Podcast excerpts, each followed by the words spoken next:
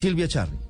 En casi cinco años, una denuncia del expresidente Álvaro Uribe Vélez en contra del senador Iván Cepeda por supuestamente fabricar testigos para que declararan en su contra, vinculándolo con el paramilitarismo, dio un giro de 180 grados y llevó a que en el 2018 la Corte Suprema de Justicia dijera que no había mérito para investigar a Cepeda y por el contrario, abriera una investigación en contra del expresidente por la supuesta compra, fabricación y manipulación de falsos testigos.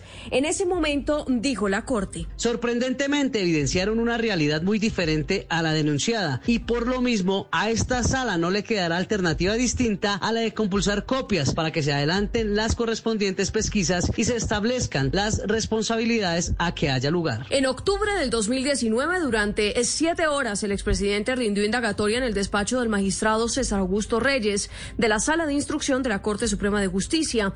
Al finalizar la diligencia, el expresidente quedó formalmente vinculado al caso por los delitos de de fraude procesal y soborno.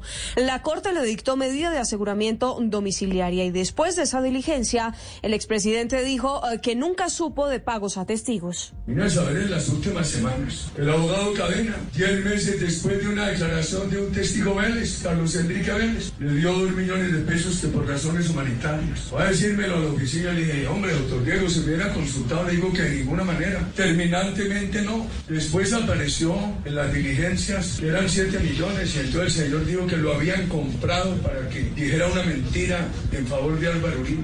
En agosto del año pasado, el expresidente Uribe renunció al Senado, calculando que en la Fiscalía o en la justicia ordinaria le iría mejor. Por la falta de garantías. Ese encarcelamiento mío, esa providencia, era el anticipo de una condena injusta por rabia política. Y así fue. En octubre del año pasado, la juez 30 de garantías de Bogotá, Clara Jimena Salcedo, le concedió la libertad al ex senador Álvaro Uribe Vélez y dijo que no era posible constitucionalmente equiparar la indagatoria a la imputación de cargos en la ley 906, por lo que el proceso debía iniciar desde cero en la fiscalía. La decisión que adopta esta funcionaria es la de acceder a la solicitud elevada por parte de la defensa apoyada por parte de la Fiscalía General de la Nación y la representación del Ministerio Público y en ese orden se dispondrá la libertad inmediata del doctor Álvaro Uribe. Con las apelaciones el caso llegó a un juez de segunda instancia que resolvió que la indagatoria que había rendido Uribe en la Corte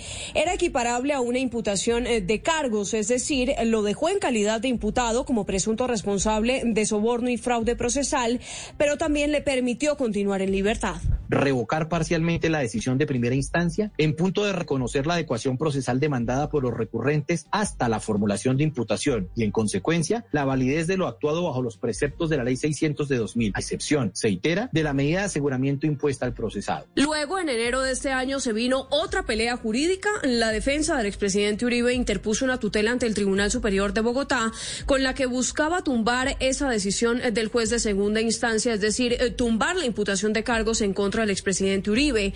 A pesar eh, de que el fiscal del caso, Gabriel Ramón Jaimes, apoyó esa tutela, el tribunal la rechazó por improcedente y el proceso quedó en la misma etapa. El expresidente en libertad, pero vinculado al proceso.